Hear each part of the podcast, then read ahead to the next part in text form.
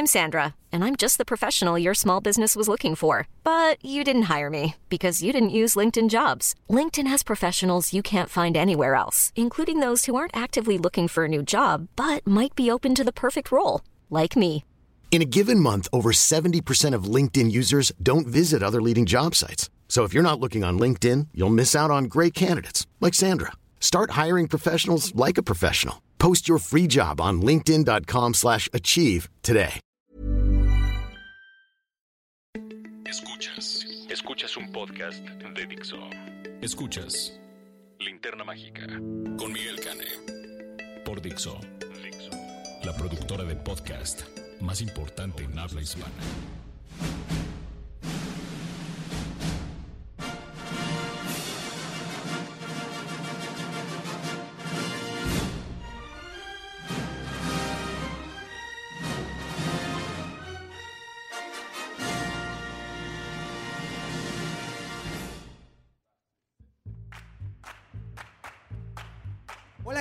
Bienvenidos a esta emisión especial de La Linterna Mágica, su podcast de cinéfilos para cinéfilos, aquí en Dixo, grabando desde el corazón de Polanco. Yo soy su monstruo estrella, Miguel Cane, su favorito, y hoy me acompaña en esta mesa por primera vez, y espero que no sea la última, un personaje singular, alguien a quien yo estimo muchísimo, valoro muchísimo y además admiro, un locutor, periodista, músico, productor musical, modelo, Ay, no, este, creo que eso ya no. actor, estrella del underground. Me acompaña Carlos Elise Estrada.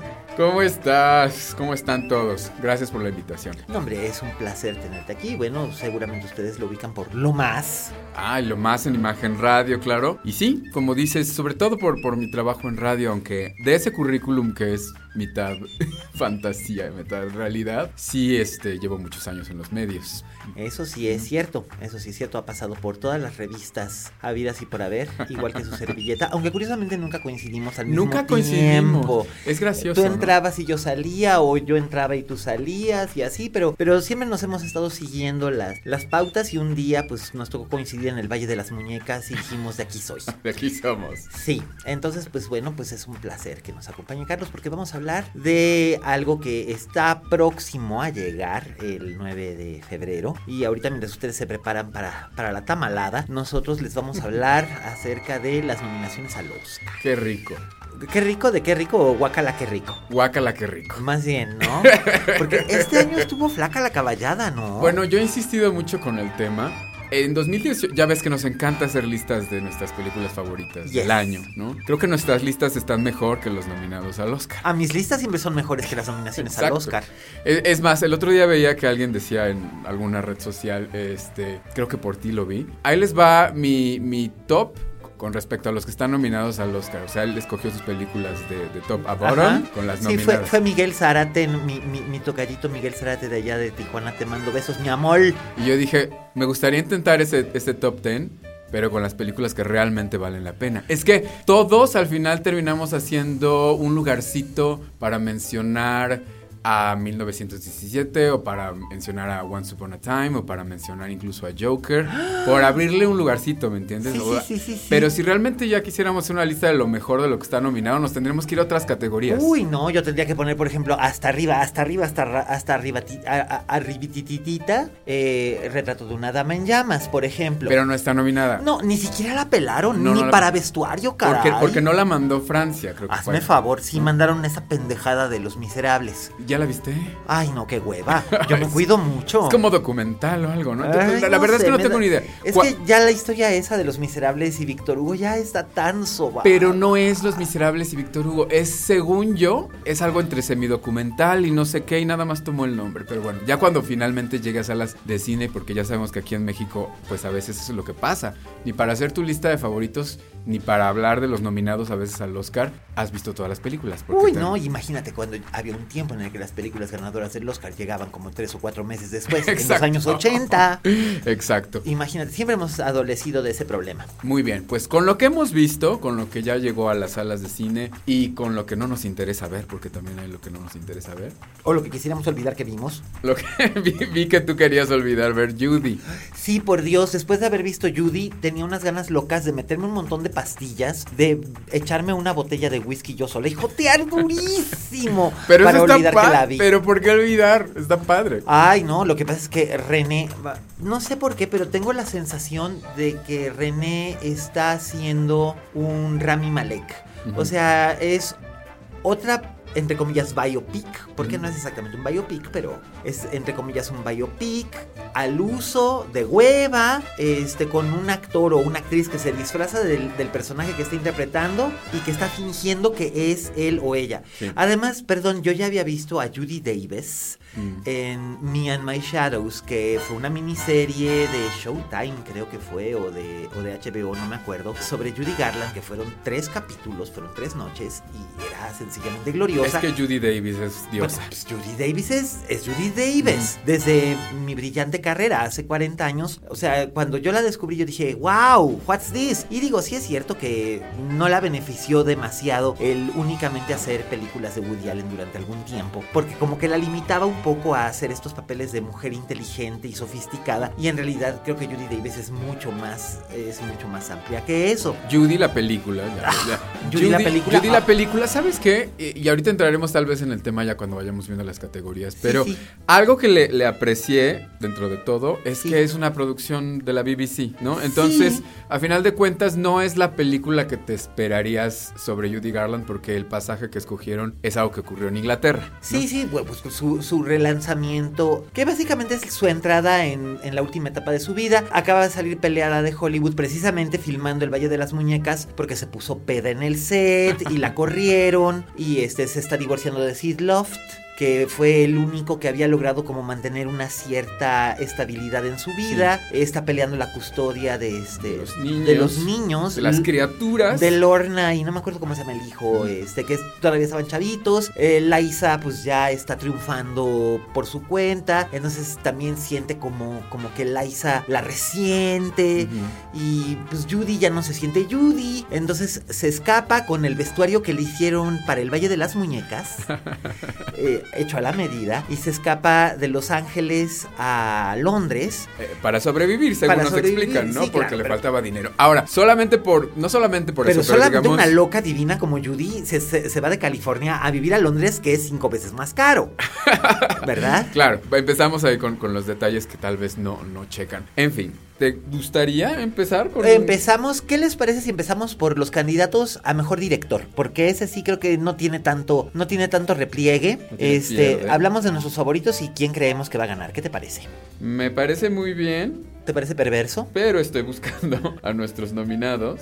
Sí. Híjole, odio las listas en donde Por- te ponen todos Todos los los- nominados. Ay, sí, cuando es tan fácil poner las cinco categorías más, Más importantes, y Oloborgo.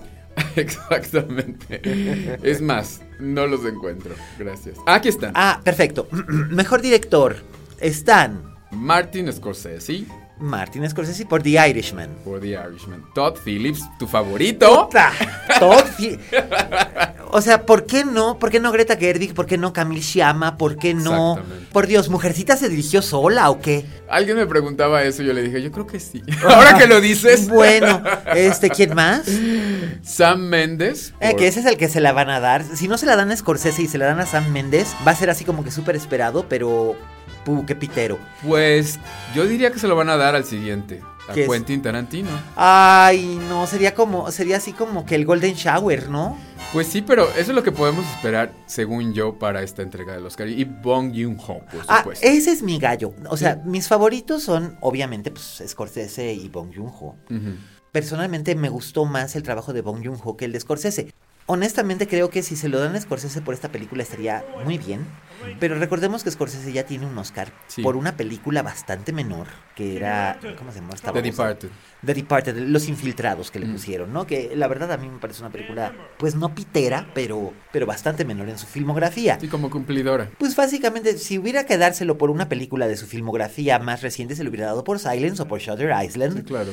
O se lo hubiera dado en su momento por Ragging Bull. Que sigo pensando, sí, Ordinary People es una mejor película que, este, que Ragging Bull en algunos aspectos. Pero no hay manera de decir que Robert Redford es mejor director que Martin Scorsese. Eso sí. Pues yo pienso que va a ser Quentin Tarantino precisamente por la lógica que seguiste ahorita de quién tiene y quién no tiene. Ah, Tarantino tiene Oscars por guion, ¿no? Sí. pero no tiene Oscar como director. no, pero además por esta película que es básicamente un acto onanista del principio a fin. Pero que es un homenaje a Hollywood que les encanta a Ay, Hollywood. sí, bueno, les encanta la, pal- la palmadita en el, en el hombro para ellos. Aunque quién sabe, porque si siguen el trend que han estado teniendo en los últimos años, únicamente interrumpido por este, por este niño, el de la La Land de Chazelle, Sí.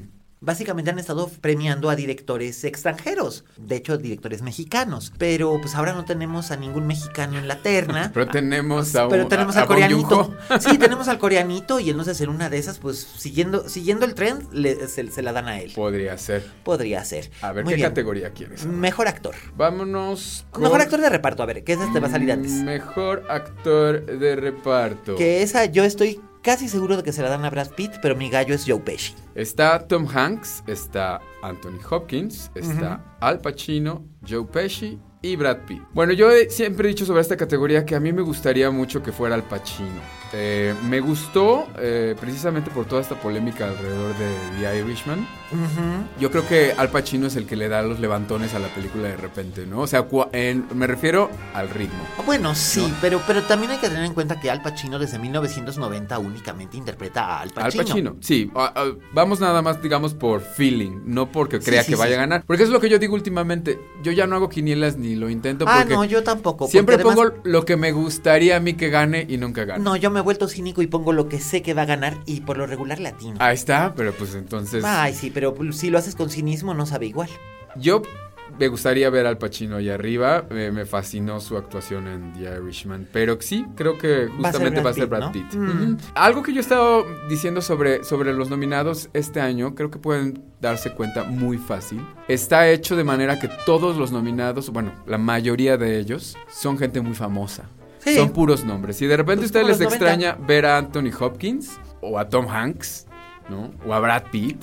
A mí la verdad es que Tom O a Hanks, Kathy. Bates, o a, ¿me entiendes? O sea, es- Ajá. es- son puros nombres pesados. Kathy Bates.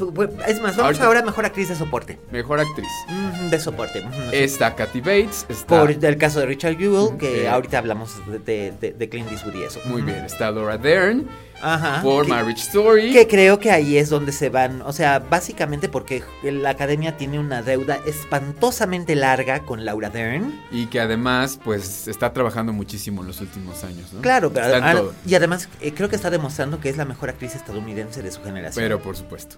Scarlett Johansson, que tiene doble nominación, ahorita vamos Aquí a va eso. por, por Jojo Rabbit. Ajá, por Jojo Rabbit, Florence Pugh, por eh, Mujercitas, tu Sí, eh, pero favorita. pues es que su Amy está muy sabrosa. La verdad Sí, es que sí está sí, muy. O sea, es picarona, es malditona. Yo creo que es lo mejor. encantadora. Ella y Shasha. Ella y Shasha y Laura Dern. Las tres son lo mejor de, de Little Women, Bueno, la verdad. y Margot Robbie, por supuesto, por esta cosa que se llama Bombshell. Que la verdad es que qué coraje porque la nominan por la película en la que sufre, la maltratan, se la co... Bueno, todo eso. y en lugar de, hacer- de- La verdad es que de lo único que... Si tengo que encontrar algo rescatable en Once Upon a Time in Hollywood, aparte del diseño de producción y la escena de la niña que se supone que es Jodie Foster, a ella, por su Sharon Tate, porque pues por lo menos la muestra viva, alegre, generosa, como era, ¿no? Fíjate que eso no lo había pensado, es cierto.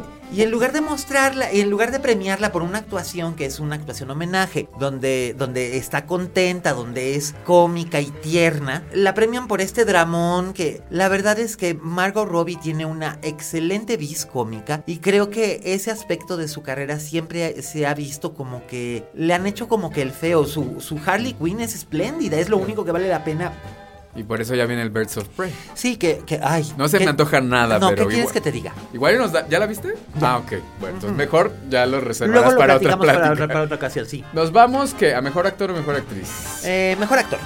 Mejor actor, ok. Lo que yo digo que era sorpresa, aunque no realmente porque ganó en Cannes, Antonio Banderas. Por Dolor y Gloria. Leonardo DiCaprio por Once Upon a Time in Que Hollywood. esa, esa por no me la explico. Joaquín Phoenix por Joker, Que es como que la obviedad, ¿no? Todo el mundo da por sentado de que ahí se va a ir el premio. Exacto. Y francamente espero que le dé que, que- que- que le dé vajilla a banderas. O quién más está aparte de. Está Adam Driver por eh, Marriage Story y Jonathan Price por Los Dos Papas. Pues creo que va a ser, o sea, la competencia realmente, o sea, el que puede darle vajilla a Joaquín Phoenix Es Antonio Banderas, porque en realidad su trabajo está muy cuidado por Almodóvar en Dolor y Gloria. Los otros están muy bien, pero como que fueron elegidos con mucha obviedad para darle chance a Joaquín Phoenix, que de todos modos Joaquín Phoenix siempre hace, desde hace ya muchos años, hace lo mismo, ¿no? El torturadito, Claro. el traumadito, ¿Te el fijas? hombre difícil. ¿Te fijas que este año hay muchas actuaciones estrambóticas y sobreactuaciones? Oh, O sea, bueno, empezando por Al Pacino. empezando en- por Al Pacino y siguiendo con Laura Dern. y- Bu- Bueno, Laura Dern estaba, o sea, Laura Dern debió haber sido nominada por Mujercitas, Ajá. que su papel de Marmy está excelente y muy sutil, y no por y no por Marriage Story, donde básicamente es Renata Klein Reloaded. Exacto, entonces, pero hay mucho de eso este año, hay muchas actuaciones así. Creo, estoy de acuerdo contigo que Antonio Banderas es quien podría Ojalá. alzarse aquí como sorpresa. Ojalá, Aunque ojalá. yo creo que, pues sí, Joaquín Phoenix está muy, muy cantado. Pero ¿no? pues es como una cosa muy obvia, pero eh, este es el año de las obviedades. O sea, no hay no hay directoras, no hay directoras mujeres, no hay actores de color, con una excepción que ahora veremos en, en- en la categoría de mejor actriz. Y este y las este y las películas son todas como que muy Sturm und Drag, ¿no? O sea, todo es momentoso Sí, y muy. superproducciones y, y bla. A Bueno. ver, vamos con mejor actriz. Mejor actriz. Tenemos a, como bien decías, Cintia Erivo. Que- oye, qué, qué buena es. Ya la había yo visto antes en cosas que había hecho para televisión. Y me, me está gustando mucho Cintia Erivo en... Harriet es la película. Harriet pero- es la película sobre la so- so- sobre esta esclava que, que, que forma parte del underground el underground railroad pero este ella me gusta también es de las pocas cosas buenas que hay en una miniserie que está sacando HBO que es basada en una novela de Stephen King que se llama The Outsider te ella sí ella y Ben Mendelsohn están muy bien en esa eh, que, que por lo demás me parece muy pesada pero ellos están muy bien Ahora, aquí hay que hacer notar que independientemente de quién gane en la categoría de mejor actriz, Ujú. Cintia Erivo también está nominada en mejor canción, me parece. así ¿no? es Es probable que no gane como mejor actriz, pero que sí gane como mejor canción. pues a ver porque está compitiendo con Elton John Muy bien. Pero es probable, si quieren hacer, ya sabes, la historia de superación y es- esa, esa palabra ya tan, tan, tan histórico. sí Histórico, todo es histórico. Sí, todo es histórico, sí, pero, pero bueno, además también no pueden ser más condescendientes que teniendo solamente una, una nominada. Bueno, de pues digamos que si esa color. Única nominada de color va a ganar por, por, por pagar la cuota De mujeres y de color. Y de color, entonces también va a ser histórico porque sería la primera EGOT, la más joven de todas las que ha habido, de todos los que ha habido. Muy bien. Continuando con mejor actriz. Ajá. Scarlett Johansson en su por segunda Marriage nominación. Story, que a mí me gustaría que ganara Scarlett Johansson, me parece que es lo mejor de esa telenovela de Noah Bomba. Esa telenovela que es mi película favorita de este año. Pues déjame que te diga. O sea, básicamente tú, tú sabes que Scarlett Johansson ahí lo que está haciendo es una interpretación filtrada por las sensibilidades de No Baumbach de Jennifer, Jennifer Jason. Leigh. Y él está como que pidiendo perdón a su manera y a regañadientes por, pues, por todo lo que pasó cuando, cuando la debacle de su matrimonio, estando ella embarazadísima y de alto riesgo. Si algún día quieren ver el lado B, una mejor historia tal vez para que. Marriage Story para ustedes, a mí sí me gustó, entonces vean Anniversary Party. Ay, que es maravillosa, dirigida por ella y Alan Cummings. Ajá, Con- es deliciosa, Con ¿no? Gwyneth Paltrow interpretándose a sí misma diciendo gracias, no como carne.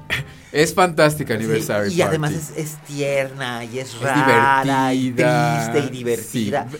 Sí, totalmente. Vean, el Y- lado B de esta Y historia. buena suerte, y buena suerte encontrando un DVD de esa película que tiene casi 20 años. No, es, es difícil conseguir. Es difícil. Yo Pero bueno, en internet el- la pueden buscar yo tal tengo vez. el mío, yo tengo el mío desde hace un chorro de años. No y quiero- tra- Y, tiene, y tiene, tiene doble comentario. O sea, trae el comentario de los dos directores. Lo Qué cual vale la padre. pena, sí. Qué padre. Bueno, ahí, por ejemplo, este. Pues esa sí nos gusta, nos gusta Hoy Scarlett. Vi, vi una entrevista, de estas entrevistas que hace... ¿Qué medio? Bueno, olvidé el medio. Donde juntan a los... Variety. sabes. Y a- había O de una... Hollywood Reporter. Creo que fue la de Hollywood Reporter. Y juntan ahí a los directores, ¿no? Y está No- Noah con Greta, que son pareja actualmente. Ajá. Ay, qué quemón se dieron, ¿eh? ¿Eh? Se dieron un quemón terrible. ¿Por qué? ¿Qué dijeron? Se ve muy... Lo siento, pero se ve muy dependiente Greta de, de Noah. O sea, es- es- tendrás que ver esa entrevista porque... Ay, no, porque me- con el trabajo que me ha costado separar a Greta de... Yo soy, no solamente soy muy fan de Jennifer Jason Lee, sino que además la quiero de verdad. O sea, ella, desde que era yo muy chavito y vi Fast Times at Richmond High, siempre he sentido una especie como de identificación con ella. Jenny, me encanta. Sí, y entonces cuando cuando estalló el escándalo este y se supo que mientras ella estaba este guardando reposo porque el embarazo era súper alto riesgo tal y él andaba língele língele con Greta, pues dije ching qué feo, ¿no? Pero luego cuando cuando me propuse este cuando me, pu- me propuse que si iba si si Emma Thompson perdonaba a Elena Bonham Carter, ¿quién chingado será yo para no perdonar a Elena Bonham Carter o en este caso a Greta Gerwig y decidí hacer la separación de bienes, ¿no? Pero sí es como que ah, ah, Bueno, ah, pues, a cuando- mí Bombach no me acaba de caer bien. Bueno, a mí, a mí sí me gusta, aunque sí parece que quiere ser como el nuevo Woody Allen. O sea, ahí sí hay que admitir, ¿no? Pero me gusta. Pues es que no puede ser el nuevo Wes Anderson. Ándale. Por eso. Sigamos ahí en la Ajá, categoría. eh, eh, después Obviamente. De, después, de, después de Scarlett. Está Saoirse Ronan por. Mujercitas, Charlize Theron por otra vez Bombshell ugh.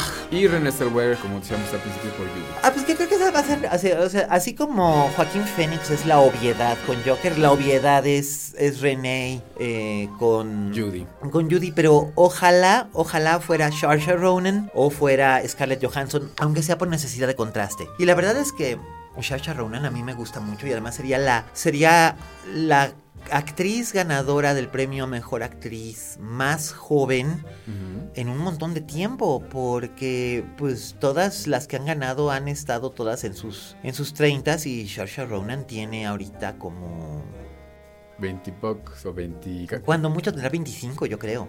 Bueno, en esa categoría, como dices, a mí me parece que sí va a ganar René. Y sí me daría gusto, ¿eh? Independientemente de, de- de- de que la película tal vez no es lo mejor, sí me, sí me movió. Sí me movió su interpretación en algunos Mm. momentos. De verdad, ¿eh? O sea, sí tengo debilidad. Sí, sí tengo debilidad de mi René Zellweger, la verdad. Ay, sí. es, es tu Bridget Jones interna que habla. No, no, no. Y de hecho no me gustan las películas de Bridget Jones. Fíjate que a mí sí, bueno, la primera y la tercera sí. Ajá, pero ella, ella no sé, no sé, le tengo como algo y, y en su regreso, pues no sé, tener no una sé. nominación y ganarse un Oscar Pues está no como sé, padre. pero, o sea, después de hacer Judy es que se hace eh, este, esta telenovela que hizo para Netflix, que era espantosa. Mm, no sé. Ay, una cosa horrible que no me acuerdo ni bien cómo se llama, de los mismos creadores de Revenge, Ok. que era, que, que era una que sal- Revenge era un placer culpable. Pues esta también, y sale, sale ella, o sea, no tan fabulosa como Madeleine Stowe, pero casi. qué. Y luego resulta ser que creo que se acaba cogiendo al hijo. O Qué una cosa. por el no, no, no, no sé. Entonces aquí, bueno, ganará sea, René y tenemos a alguien así como alternativa que nos Pues yo decía, yo decía que a mí me gusta mucho Scarlett Johansson y me gusta Shasha. Eso Ah, es, sobre eh, Scarlett. ¿Sabes qué? Entre las categorías de a las que está nominada, que es mejor actriz y mejor actriz de reparto, Ajá. Yo siento que mejor actriz de reparto podrían darnos la sorpresa, ¿eh? ¿Tú crees? Porque com- como está, como decimos, está muy cantado que es Laura Dern y a mí me fascina. eh, A mí también. O sea, independientemente de lo que dije hace rato, las sobreactuaciones de este año a mí me encantaron. O sea, yo No, y, y mira, yo, aprecio. yo esperaba que en cualquier momento se volteara con Ray Liotta y le gritara ¡Thank you! Pero la, la, la actuación justamente también sobreactuada de Scarlett en Marriage Story, de repente eh, aunque justificada tal vez, sí me, sí me hizo como tu palabra favorita, cringe. Cringe. Pues, eh, sí, aunque hay un detalle, creo que a mí lo que más me gusta de Scarlett Johansson en, en Marriage Story, finalmente es una cosa que es como un throwaway, que finalmente resume toda la relación de ella con él, que es cuando le ata la, la agujeta del zapato. Mm. Que de hecho lo hace una segunda vez. Sí. O sea, primero lo hace y dices, ah, ok. Y yo luego la segunda vez como que tiene más significado. Básicamente, Sí. ella era su madre y él era su maestro. No eran un matrimonio. O sea, no estaban en igualdades. Ella siempre sería como su madre y él siempre sería como su mentor. Por eso no funcionaba la madre esa. Sí, la- el papel es, es muy, muy bello en realidad y tiene momentos Sí. muy padres, pero sí siento que por esta doble nominación y porque también es una actriz además favorita, taquillera, de culto, necesitan, bla, bla, bla. necesitan garantizar, eh, es una empresa, finalmente Hollywood es una empresa. Entonces, por eso es que siempre, por eso es que Emma Stone, bueno, Emma Stone sí estaba muy, muy bien en La La Land y dices, va, ok. Pero, por ejemplo, eh, cuando estaba nominada Charlotte Rampling por 45 Years, ¿quién era su... ¿Quién fue la que acabó? Ah, eh, sí, este, por Room ganó Brie Larson. Necesitaban una actriz joven Exacto. que pudiera ser un rostro fresco, que finalmente automáticamente le vino el, este, el, el contrato con Marvel, bla, bla, bla, bla, bla, porque necesitan algo que se, que se venda para un público más joven. Una actriz como Charlotte Rampling o una actriz como Glenn Close no iban a poder venderse. Lo de Olivia Colman fue realmente una sorpresa que dejó hasta la propia Glenn Close con, el- con, con- con la yo siempre en he dicho que, que ganó Olivia Colman. Olivia Colman es fantástica, pero yo Pero siempre he no dicho que, esperaba. que ganó para que la gente pudiera ver la siguiente temporada de The Crown. También puede ser, pero... Porque pero no sabían quién, ¿quién era, y de repente cambiara la actriz principal. principal, bueno. ¿No?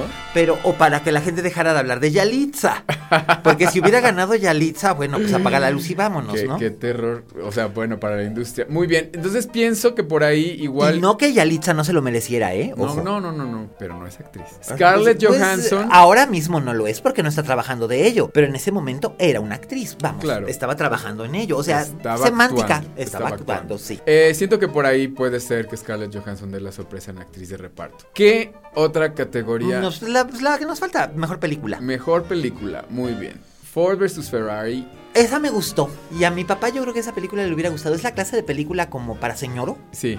Que, que gusta y además tenía una mu- muy buenas actuaciones de Matt Damon y Christian Bale. Es más, me sorprendió que Christian Bale no hubiese sido considerado en lugar de Jonathan Price, por ejemplo. Bueno, es que hay tanta gente que no fue considerada ¿Qué este dices? año. ¿Qué, qué onda? Sí, realmente. Este, pero bueno, Lupita Nyong'o Mm. por este por Oz. Yo creo que ese fue el trabajo actoral más cabronamente agotador Ujú. que vi en, que vi en pantalla. El, el, el trabajo. Doble personaje. Doble personaje, doble movimiento, todo esto y además doble psicología, Sí. que luego te dan el twist y dices, ¡ay, perro! Sí, Pero la verdad es que Lupita Nyong'o es una espléndida, Y Aquafina en Ay, The Aquafina Farewell. en The Farewell, ¡Ay. Aquafina! Hubiera sido tan bonito ver a Aquafina nominada. Oye, pues bueno, lo, lo fue en los Globos de Oro, que digo, los Globos de Oro no importan realmente un carajo, pero este, pero, pero fue bonito y además, la verdad es que yo al principio a Aquafina la conocía como rapera y como rapera yo decía, "Eh, ok, whatever, pero luego la vi en aquella de los ricos, locos y asiáticos y cómo me reí, yo dije, carajo, es que es como Carol Burnett y luego la vi en The Farewell y dije, no, Sí. no es la misma. Y sí, y dije, sí, sí es la misma. Y o sea, me conmovió tanto, se me estrujó. Y luego leí un par de entrevistas de ella y vi un par de videoentrevistas que dio. Y tengo unas ganas locas de, este, de irme a tomar un carajillo de coñac con ella y hacernos las uñas en la Narvarte. Sí. O sea, quiero ser su amiga. Porque, porque es adorable. O sea. Nora, que su verdadero- el verdadero nombre de Aquafina es Nora, es, es, una, es una chava lindísima. Sí, de hecho ya tiene una serie, ¿no? También que se llama así Nora en Brooklyn o no Nora sé en qué. Brook- Sí, exacto. ¿No? Y la verdad es que es, es sencillamente, es sencillamente este, adorable. Y me encantó, te digo, en, en, en- The Farewell. Y The Farewell es una película que merecía Más mucho, atención, más, sí. mucho más. Mucha más atención, pero es lo que decíamos al principio, eh, o sea, hay tantas películas que no fueron consideradas que si realmente hiciéramos una lista de lo que y, debió luego haber se, y entrado luego se salen con, con el pinche Joker. con el Joker. Pero Sí. todos sabemos sabemos por qué está Joker ahí. Pues sí, ya sé. Este, a ver. Ford vs Ferrari, Ford que versus también Ferrari, me sí. pareció una buena película, no es de mis favoritas del año, Pero pero, qué es una muy es. buena película. Y James Mangold otra vez ignorado, o sea, como si la película se hubiera dirigido sola igual que Mujercitas. El irlandés, por supuesto. Más claro, que bueno, ya hemos hablado lo suficiente de ella. Yo solamente voy a decir que nada más porque no me quiero estar este peleando con la gente, pero yo quisiera que el irlandés ganara absolutamente todo a lo que esté nominado. Pues mira, no es la película perfecta, digo, ya vista No, con no, cierta no, distancia, tiene, vamos, la escena de la patiza afuera del súper, o sea, sí te das cuenta de que De Niro, o sea, podrían haber, po- podrían haber, y esto lo hablé con, con Roberto Cavazos eh, el otro día, hola Roberto, ¿cómo estás? Podrían haber utilizado, estaba a suficiente distancia en un long shot para poder utilizar un doble que llegara y, y- y- y se supone que tiene treinta y tantos años o cuarenta cuando le da la patiza al abarrotero, güey, pues, por lo menos usa un doble de cuerpo, porque sí se notaba que, pues es que Robert De Niro ya está cáscara, y por más que utilizaron el- este maquillaje digital, pues sí se ve cáscara. Entiendo que no hayan nominado a De Niro. Y dices, bueno, va. Pero este, pero, pero vamos, The Irishman no es nada despreciable tampoco, ¿eh? No, no, no, a mí me gustó mucho, me la pasé muy bien, las tres horas y media, no la sentí, me parece una muy buena película, a lo mejor como dices, sí no se merece, como yo digo, todos los premios porque no es perfecta, pero ¿qué película es perfecta? Jojo Rabbit no lo es, y está nominada. Ah, bueno, pero es Taika Waititi. Y aunque Otra vez cuota juvenil, No, bueno, que- que- sangre fresca. Mira, Taika Waititi, Taika Waititi, aunque sea buga, puede hacer conmigo lo que quiera. No me cae bien. No te- Ay, sí, a mí sí me encanta. Y por ahí siento que Con Jojo traje, Rabbit, con su traje de piñas. Jojo Rabbit es como la película metida con calzador aquí en Pues, estas lo que pasa es que nominaciones. fue un crowd pleaser en su momento. Y Eh, también pero es que es Taika. Pero es como dices, es Taika. Es por, por, por honrar a uno de sus miembros jóvenes que están teniendo éxito. Sí. Que ha colaborado con las la películas de Marvel. O sea, que estaba, la gente está protestando que por qué no se puso Uncut Gems. Personalmente a mí Uncut Gems no me gustó porque no me gustan las películas de estos niños. los Eh, Sí, los, los. Y además porque no, no, no soporto a... ¿Adam? A, Adam Sandler. Eh, Me encantaba Adam Sandler cuando era Operaman en Saturday Night Live. Pero por desgracia, todas sus interpretaciones tienen la profundidad emocional de Operaman.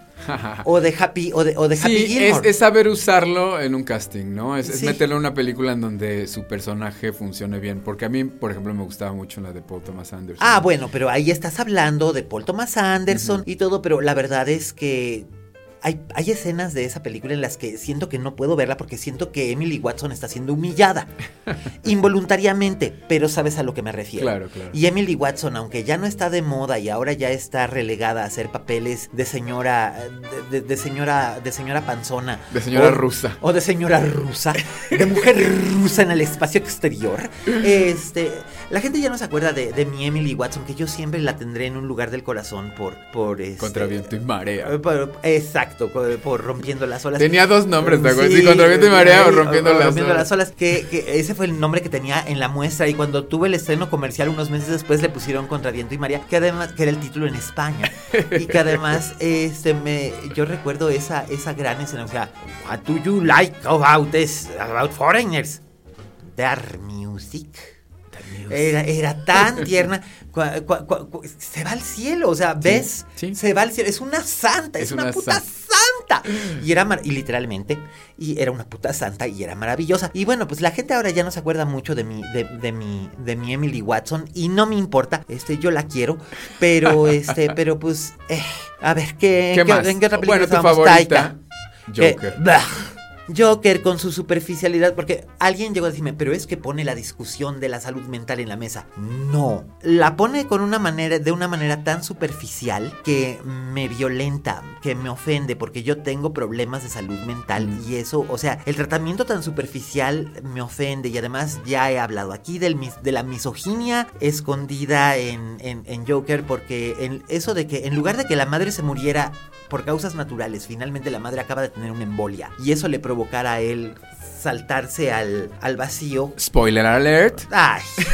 A estas alturas del poema va y y, y- y- y le da chicharrón. Ay, por favor. Eso es misoginia. Bueno, ustedes saben que si nos estacionáramos en Joker, no acabamos. Ay, sí, qué horror. Pero, em, no, obviamente no va a ganar mejor película. Yo espero que no, sinceramente, porque la otra contenida es Once Upon a Time in Hollywood. Ajá. Que yo creo que por ahí se van a ir los tiros. Bueno, Joker, Mujercitas, Sí. Que Mujercitas no creo, yo creo que Mujercitas ya con la nominación fue el premio. Me, me gustaría que ganara, pero no va a ser así. no, es la segunda. no estamos entrando en las categorías de guion y guion original, pero ahí es donde va a ganar Mujercitas. Eh, el, ¿no? el mejor guion adaptado, sí, desde luego. Sí, y, y se lo tiene que ganar porque el otro, el otro nominado fue Todd Phillips por la adaptación del cómic de Joker, que dices, por el amor de Dios.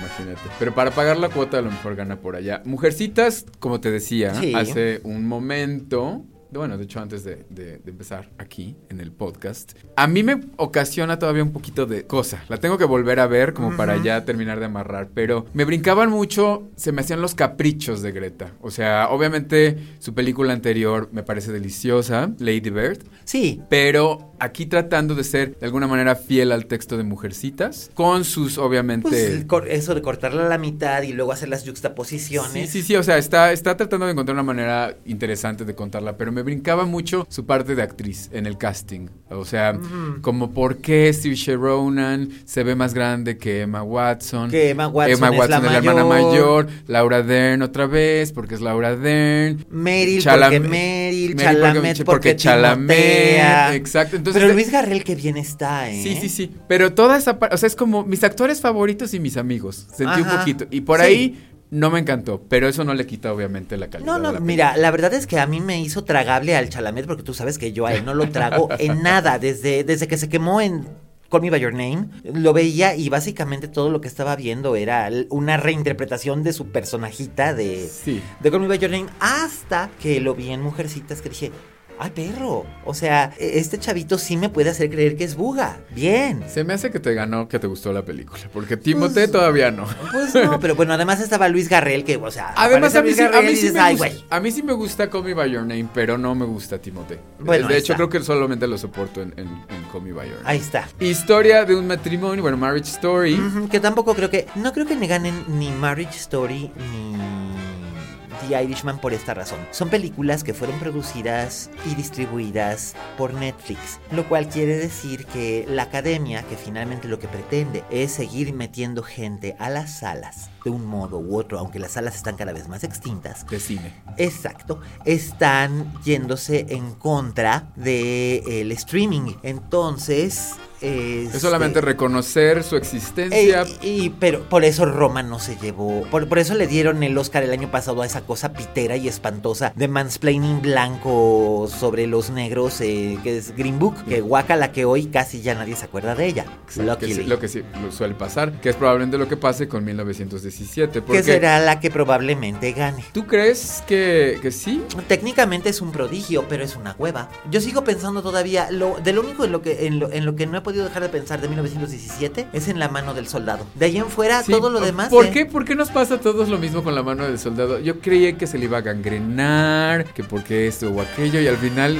como dicen, se queda uno pensando en la mano del Pues soldado. sí, es el MacGuffin, ¿no? El MacGuffin famoso. Pero, o sea, en realidad, si alguien se merece un Oscar por 1917 es Roger Dickens, punto. Y que ese- probablemente se lo den. Y probablemente, muy probablemente se lo den. Y que bueno, digo, Rodrigo Prieto hizo un trabajo muy bonito en The Irishman, pero este, Roger Dickens hizo claro. un verdadero prodigio con 1917 y básicamente esa es la única razón para ir a ver semejante cosa tan pitera. Pero bueno, pues estamos acercándonos al final, ya está tocando 12 el reloj. Pues solamente nos quedan Érase una vez en Hollywood y Parásitos. Bueno, Parasite. ¿Que podría dar la sorpresa, tú crees? Parasite. A mí me gustaría, aunque bueno, me gustaría que Parasite ganara simplemente por el hecho de darle un este un buen bofetón Un revés. a los este a los miembros más conservadores y recordarles lo que dijo John Bonhu. Creo que fue en los Globos de Oro que dijo, "Si ustedes se atreven a saltar la barrera de los subtítulos, los espera un mundo de, de películas maravillosas." Y es completamente cierto. Digo, ya estaban hablando de que querían hacer un remake en HBO para televisión de Parásitos. Ay, por favor, o sea, en realidad Parásitos no es tan original como pensamos. No. Valentín Pimstein ya lo hizo con María Mercedes. en cierta O lo que yo digo, a mí yo me voy, yo con Parasite me voy a Borgman, que es una película de no hace muchos años, y por ahí yo siento que, que- O Rina, la de la jorobadita. Pues no es básicamente lo mismo. ¿No es básicamente los pobres sub- es- subvirtiendo a los ricos y Mm. viceversa? O sea, vamos, es una historia que te digo, Valentín Bimstein, si lo hubiera visto, ya hubiera hecho una versión libre con Ofelia Medina. O, bueno, no, porque pues Ofelia Medina ya no, ya no hace telenovelas, pero you know what I mean. Y bueno, Carlitos, qué placer haberte tenido aquí. Que no sea la última vez que vengas. No, qué gusto que me invitaras, gracias. a esta linterna y pues bueno, eh, ya saben, utilicen el hashtag linterna mágica y escríbanos, pregúntenos, háganos, há- háganos sus consultas, eh, hagan su quiniela del Oscar, Disfruten. disfruten de la Porque es de para divertirse. Yo, yo por mí, yo estoy llamando a boicot. Yo siento que ya las, eh, las feministas y todas las mujeres que se están quejando de la falta de nominaciones ya deberían hacer algo más allá de ponerse una, una Pues mascadita deberían de- deberían o, de un, hacer un- o un- un lazo. Una premiación, una premiación alternativa específica. Hay mucho cine anualmente que se hace con mujeres, solamente con mujeres, dirigido por mujeres, Claro. escrito y, y, ¿por qué no? Y mientras tanto, compren alitas, compren cerveza, compren su botana favorita, Palomitas. pizza y disfruten la entrega. Disfruten la entrega del Oscar. Bueno, pues es eso. Muchísimas gracias a Vero en los controles. Y a Peter y a Dani y a Pachi aquí en Dixo. Gracias a Carlos Celis Estrada. por Gracias a acompañarnos. Miguel Cane. Este, a todos los que nos están escuchando en Washington, Moscú, en Springfield, Missouri, en este, en Madrid, en Barcelona, en Asturias, en Cancún, hola David, en Guadalajara, toda nuestra, nuestra gente querida.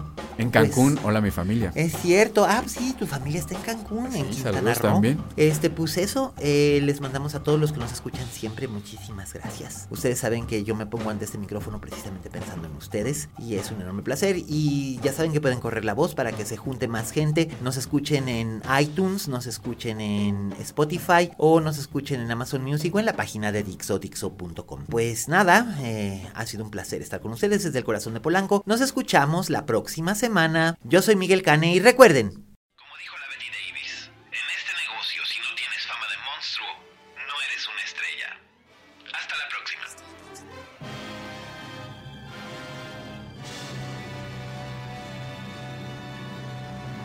Dixo presentó Linterna Mágica con Miguel Cane. Coordinación. Verónica Hernández. Producción general. Dani Sánchez.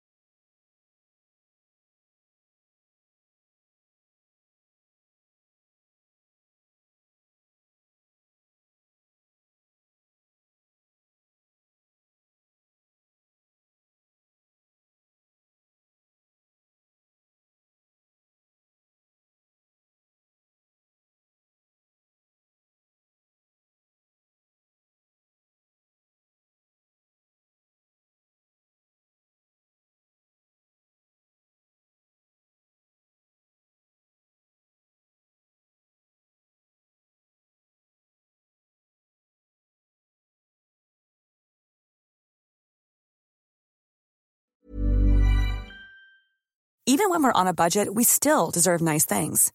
Quince is a place to scoop up stunning high-end goods for 50 to 80% less than similar brands. They have buttery soft cashmere sweaters starting at $50, luxurious Italian leather bags, and so much more. Plus, Quince only works with factories that use safe, ethical, and responsible manufacturing. Get the high-end goods you'll love without the high price tag with Quince. Go to quince.com slash style for free shipping and 365-day returns.